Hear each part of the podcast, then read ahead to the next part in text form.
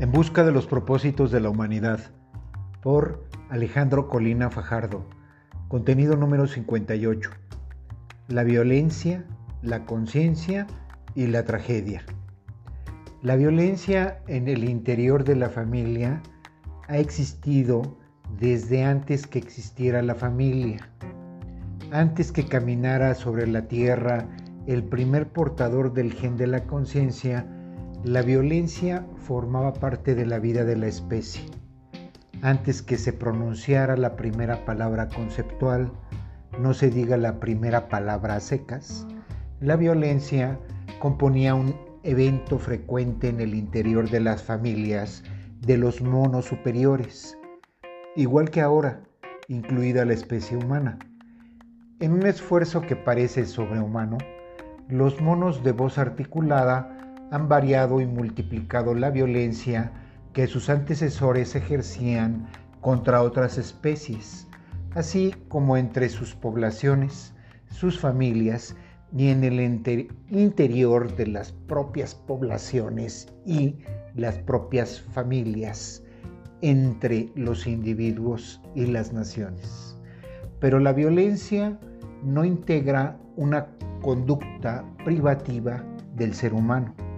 De hecho, la violencia constituye un acto inherente a la naturaleza, un medio propio del desenvolvimiento de la vida, no se diga del universo, del nacimiento de las estrellas a su destrucción, la violencia aparece como la gran patrocinadora del juego de los cuerpos celestes y subyace amenazante en el peculiar movimiento que permite la existencia misma de la materia.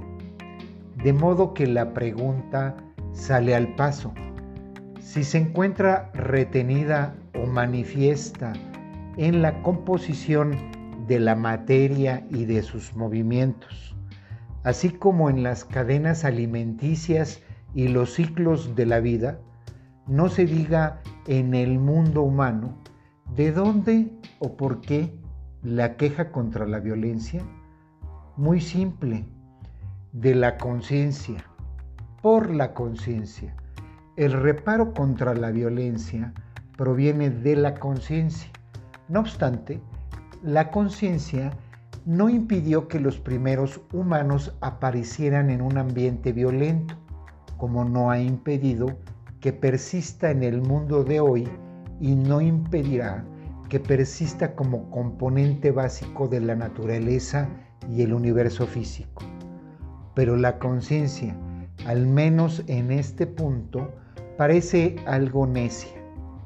Le dice no a la violencia, tal y como si estuviera más allá de la naturaleza y del mundo físico.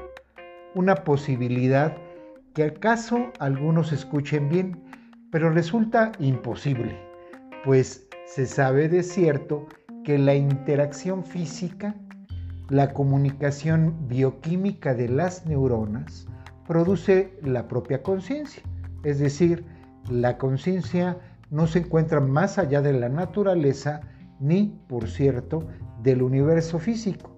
No obstante, se opone en función de su esencia a la violencia. Y la conciencia se opone en función de su esencia a la violencia porque surgió ante el asombro mayor, ante la mayor violencia de todas, la muerte. La conciencia de la muerte, tal y como se ha visto aquí, nació al mismo tiempo que la conciencia del tiempo. Esto es, vino al mundo al mismo tiempo que la conciencia a secas. Sin embargo, resulta propio de la realidad imponer el choque dialéctico de contrarios. A la muerte le antepone la vida, al tiempo la eternidad y a la violencia la paz. La conciencia nombra la realidad y al nombrarla en cierto sentido la crea, pero la realidad se encuentra hecha de tal modo que escapa, pese a Hegel, a los dictámenes de la conciencia.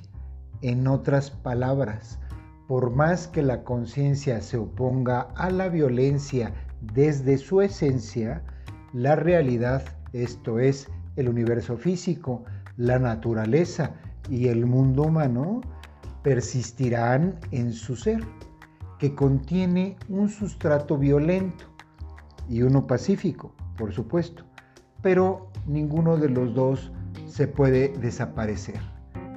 La política como compone la tentativa para erradicar la violencia del mundo humano. Pero las guerras han persistido y, de acuerdo a todos los indicios, persistirán pese a la política o, en todo caso, a la mejor forma de entender la política. Pero existen ámbitos humanos en los que la violencia concurre que no conciernen, al menos de un, de un modo directo, a la política. El ámbito de la familia y el de los amigos, aunque también puede brotar entre perfectos desconocidos. Episodios de violencia que tienen lugar en la esfera de la vida privada de las personas que no guardan ninguna relación con los asuntos de la República.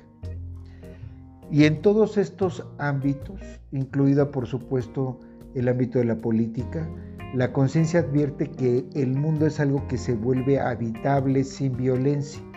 No obstante, la conciencia no desaparece la guerra por decreto y en ocasiones límite puede incluso aconsejarla. En la política, el caso paradigmático es contra Hitler, por ejemplo. En el interior de la familia, ¿acaso los dilemas trágicos de Hamlet y Orestes?